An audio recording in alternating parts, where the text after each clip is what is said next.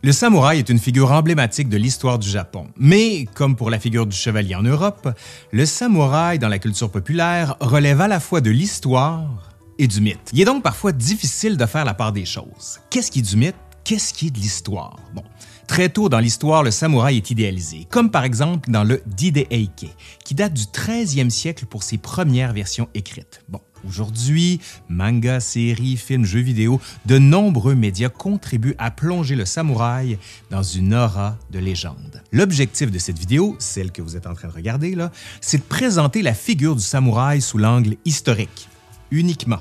Voilà. Bon. Mais avant de commencer, je tiens quand même à vous signaler que j'ai travaillé avec le héros de l'histoire sur cette vidéo. Et d'ailleurs, il faut absolument aller voir ce qu'il fait. Mais sans plus attendre, on commence avec cette figure emblématique du Japon, le samouraï.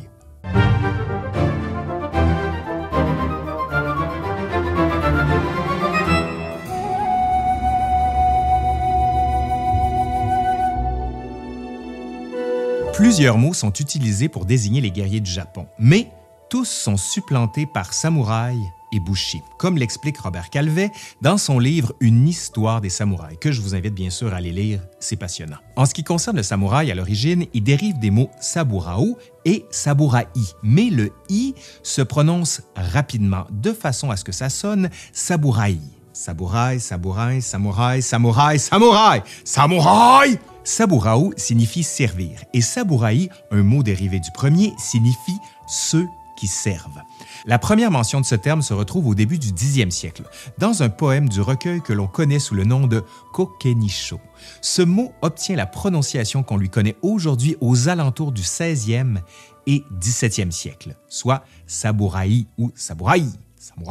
Quant au mot bushi, il apparaît pour la première fois dans le Shoku Nihonegi, une chronique sur l'histoire du Japon au 8e siècle. Robert Calvet précise qu'à la fin du 12e siècle, les termes de samouraï et de bushi deviennent plus ou moins synonymes. Mais il existe bien une différence entre les deux termes. Le mot samouraï désigne un membre appartenant à l'élite militaire, tandis que le mot bushi désigne un membre appartenant à la classe des guerriers sans distinction de rang. Cependant, la différence entre samouraï et bushi reste floue. D'un historien à l'autre, les définitions peuvent varier. En tous les cas, parmi les mots qu'on vient de présenter, il y a celui de bushi qui était le plus utilisé, mais dans l'historiographie occidentale, c'est le mot samouraï qui a été retenu. Là encore, c'est ce que nous explique Robert Calvet. Avant de poursuivre, il faut aussi préciser ceci sur un champ de bataille, en plus des samouraïs, il y avait de nombreux autres guerriers, comme par exemple les Ashigaru. Les Ashigaru sont des unités d'infanterie légèrement équipées et qui constituent le gros des troupes d'une armée, notamment pendant la période de Muromachi. Donc, il ne faut pas s'imaginer qu'au Japon, il y avait seulement des samouraïs qui combattaient.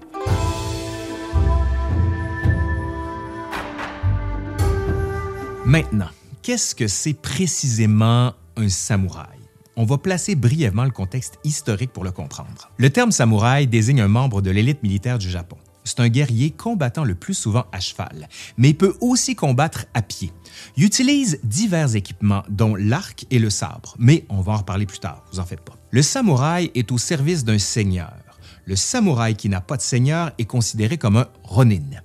Avant l'apparition des samouraïs proprement dit, dès l'époque de Kofun, entre le 3e et le 4e siècle de notre ère, il y a une classe aristocratique de guerriers à cheval. On peut considérer que c'est pendant la période de Heian, qui s'étend de 794 à 1185, que vont peu à peu apparaître les premiers samouraïs. Dès le 9e siècle, on retrouve des cavaliers qui excellent dans le maniement de l'arc.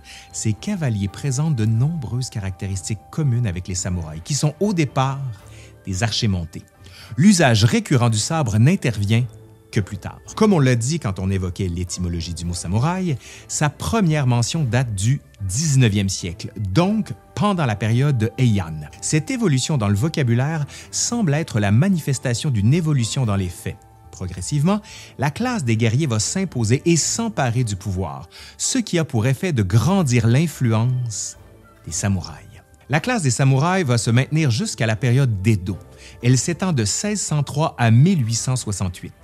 Comme il s'agit d'une période de paix, ça suppose que les samouraïs ne combattent plus. Ça pose donc la question de leur rôle. Que faire de cette aristocratie militaire qui représente environ 5% de la population totale du pays aux alentours de 1600?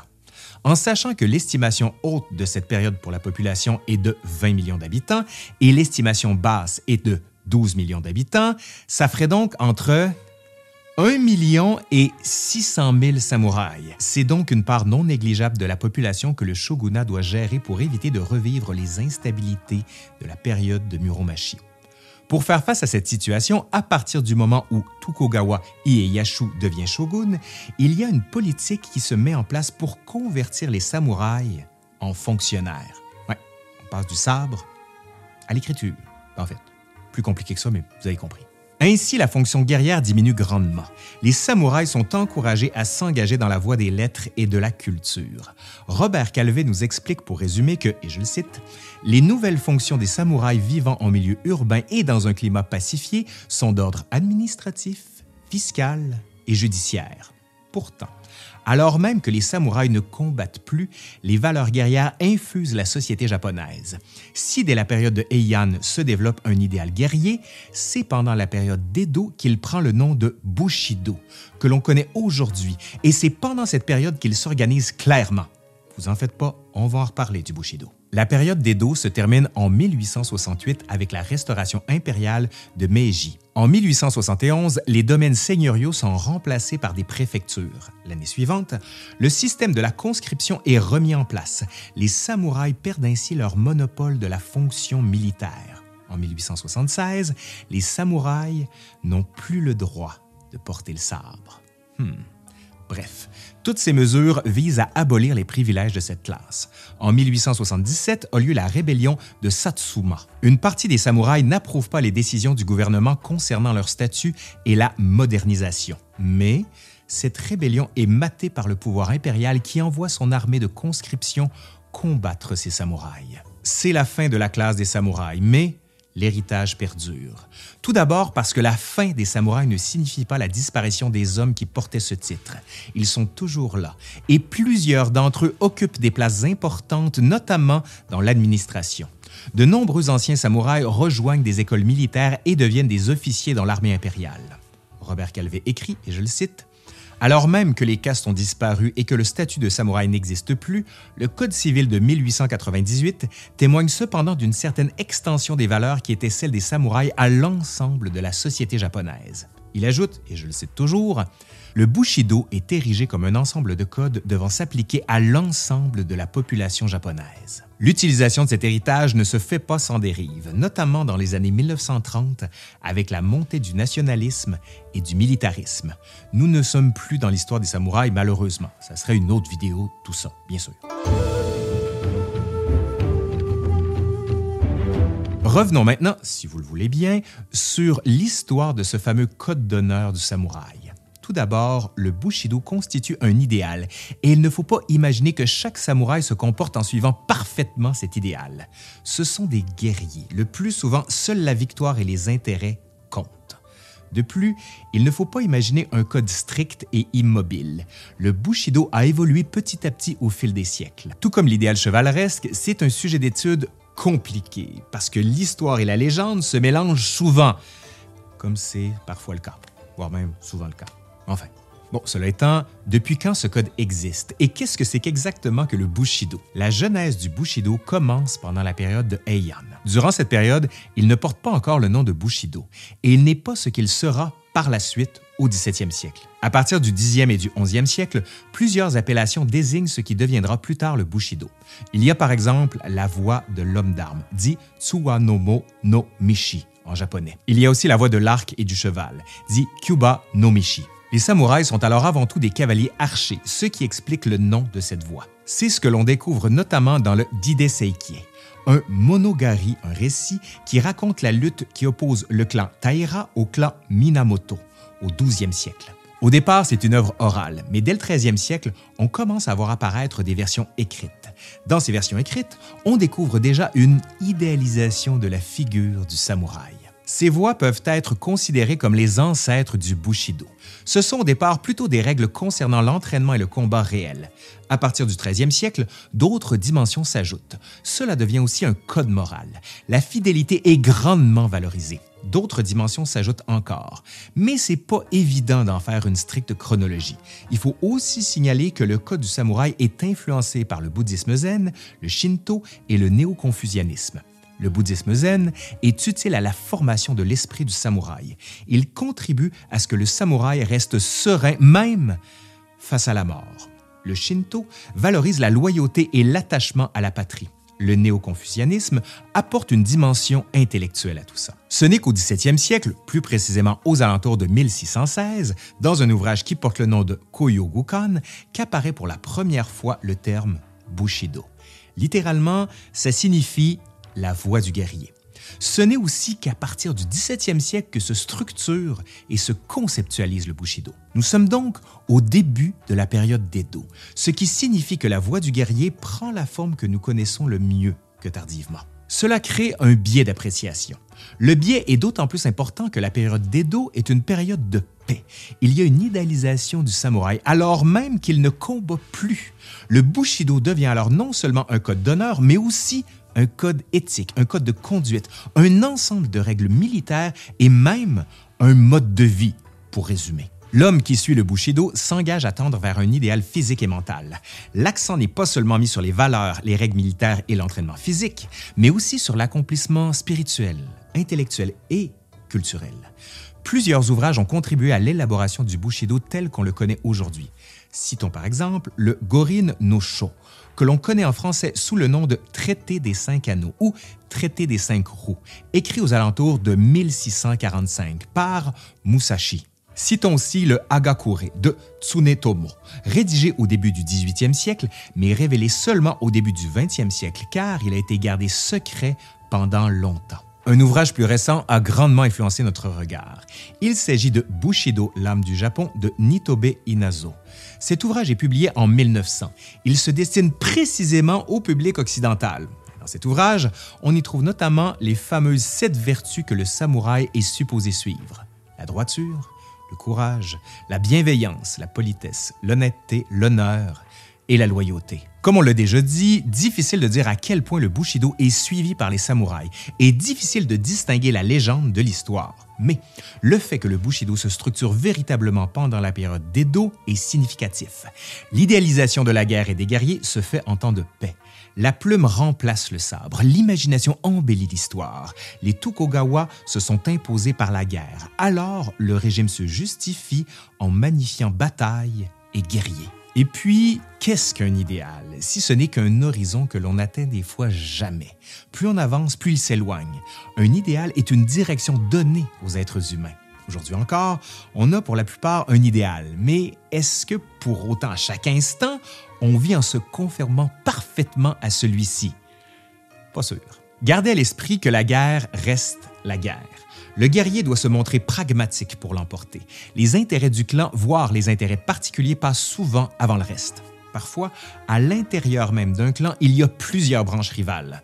Dans l'histoire du Japon, plusieurs épisodes montrent qu'il y a eu des trahisons, alors même que dans l'idéal du samouraï, la fidélité est primordiale. Par exemple, en 1582, Oda Nobunaga, alors même qu'il domine pratiquement tout le Japon, est trahi par Akeshi. Nobunaga conscient qu'il ne peut pas contrer cette trahison et qu'il va être pris par l'ennemi, se fait seppuku.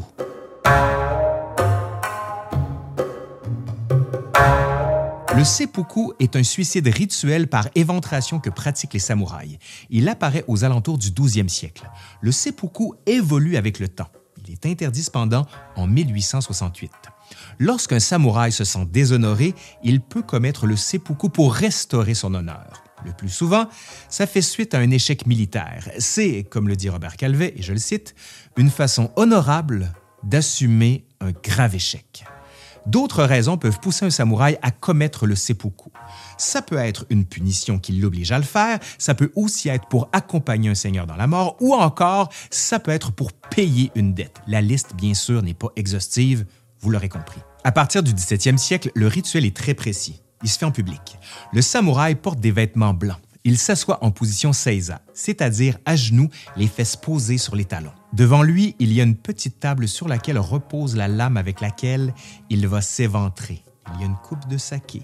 Il y a aussi une feuille de papier ainsi que des pinceaux. Avant de commencer, le samouraï doit boire la coupe de saké en deux fois deux gorgées, pour un total de quatre gorgées. En japonais, le chiffre 4 se prononce shi, comme la mort. Ensuite, le samouraï doit écrire un court poème. Puis, le samouraï se saisit de la lame et il doit, en théorie, s'infliger deux entailles, la première de gauche à droite et une seconde de bas en haut. Ai-je besoin de préciser à quel point la douleur doit être atroce, insoutenable? Derrière le samouraï se faisant seppuku, il y a un assistant que l'on appelle Kaishi Kunin. Cet assistant a pour rôle d'abréger les souffrances du samouraï. Pour ça, il doit lui trancher la tête, mais pas totalement. Il s'agit d'une décapitation partielle. La tête doit rester connectée au corps par un fin morceau de chair. En somme, le samouraï montre son courage en commettant le seppuku. Il fait face à la mort en s'infligeant une blessure mortelle et très douloureuse. Quand il a prouvé son courage, son assistant met fin à ses souffrances. L'honneur du samouraï est lavé. Il faut préciser que certains samouraïs refusent de se faire seppuku et sont alors considérés comme des personnes sans honneur. Selon la période, le rituel peut être différent. De plus, selon le contexte, la mise en place du rituel n'est pas forcément possible et cela peut se faire sans public, l'essentiel étant l'éventration. Si le seppuku est officiellement interdit en 1868, comme on l'a déjà dit, il y a cependant des cas qui vont au-delà de cette date. Par exemple, en 1912, le général Nogi et son épouse, à la suite de la mort de l'empereur Meiji, décident de se faire seppuku. Il y en a aussi à la fin de la Seconde Guerre mondiale.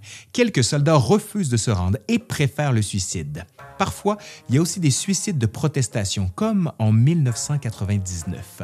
Masaharu Nonaka proteste contre sa mise à la retraite forcée et il décide de se faire seppuku. Bon, enfin, là, parce que vous vous en doutez, certains font la différence entre seppuku et harakiri, mais dans les faits, c'est difficile de distinguer les deux. En Occident, on entend plus souvent parler de harakiri, mais au Japon, c'est le terme seppuku qui domine.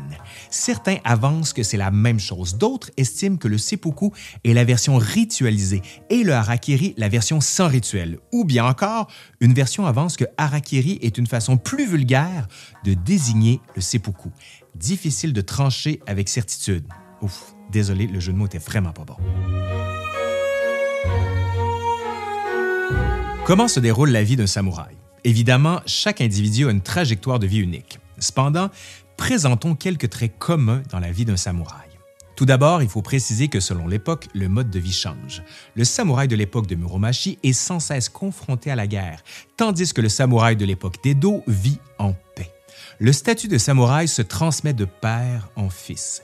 Les enfants qui naissent dans une famille de la classe des samouraïs sont très tôt éduqués et formés pour devenir des samouraïs. Ils reçoivent non seulement une éducation physique et militaire, mais aussi une éducation morale et culturelle. Les samouraïs poursuivent un idéal de culture de corps et de l'esprit. Pendant la période d'Edo, les samouraïs continuent de s'entraîner physiquement, mais comme c'est une période de paix, l'accent est mis sur la culture, les arts et l'éthique. Aux alentours de 12 ans, mais l'âge peut grandement varier de 12 à 20 ans, voire moins ou plus selon les cas, le jeune fils de samouraï devient adulte lors de la cérémonie que l'on appelle Gemepuku. Le jeune homme devient par la même occasion officiellement samouraï.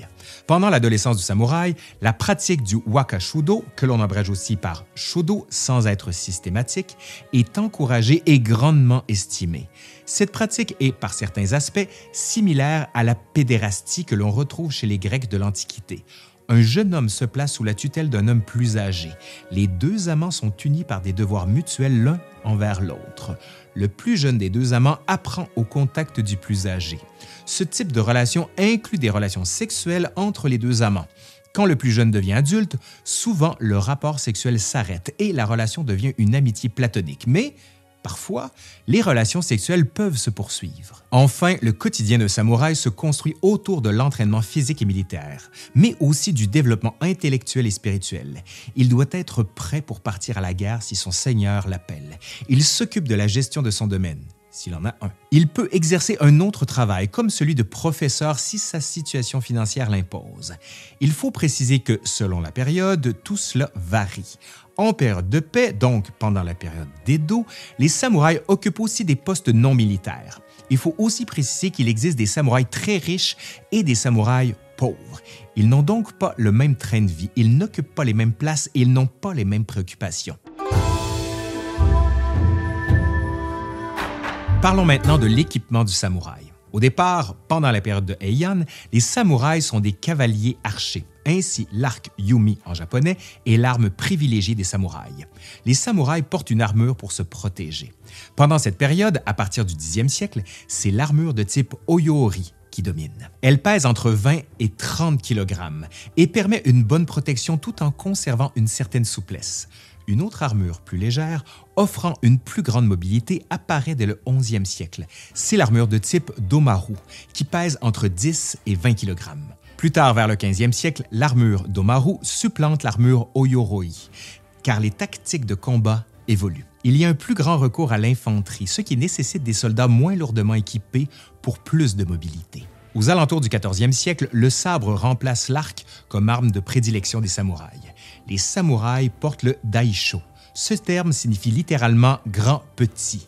Ça veut dire que les samouraïs portent deux sabres, le plus souvent un katana et un wakizashi. Le katana a une lame de plus de 60 cm et le wakizashi une lame entre 30 et 60 cm.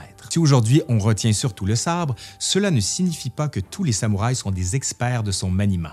Et non. De plus, les samouraïs ont souvent recours à d'autres types d'armes, comme le naginata, le yari ou bien encore des armes à feu. Oui, oui, des armes à feu. Le naginata est une sorte d'arme d'aste. Cette arme se compose d'un long manche surmonté d'une lame courbe. L'arme peut mesurer jusqu'à 2 mètres.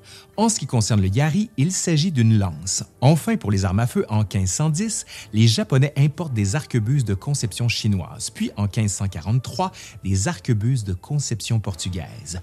Plusieurs seigneurs de guerre en comprennent l'intérêt comme Oda Nobunaga et ils décident de s'en servir. Il ne faut donc pas imaginer des samouraïs équipés uniquement d'un sabre, ni imaginer que tous les samouraïs sont des experts de konejutsu.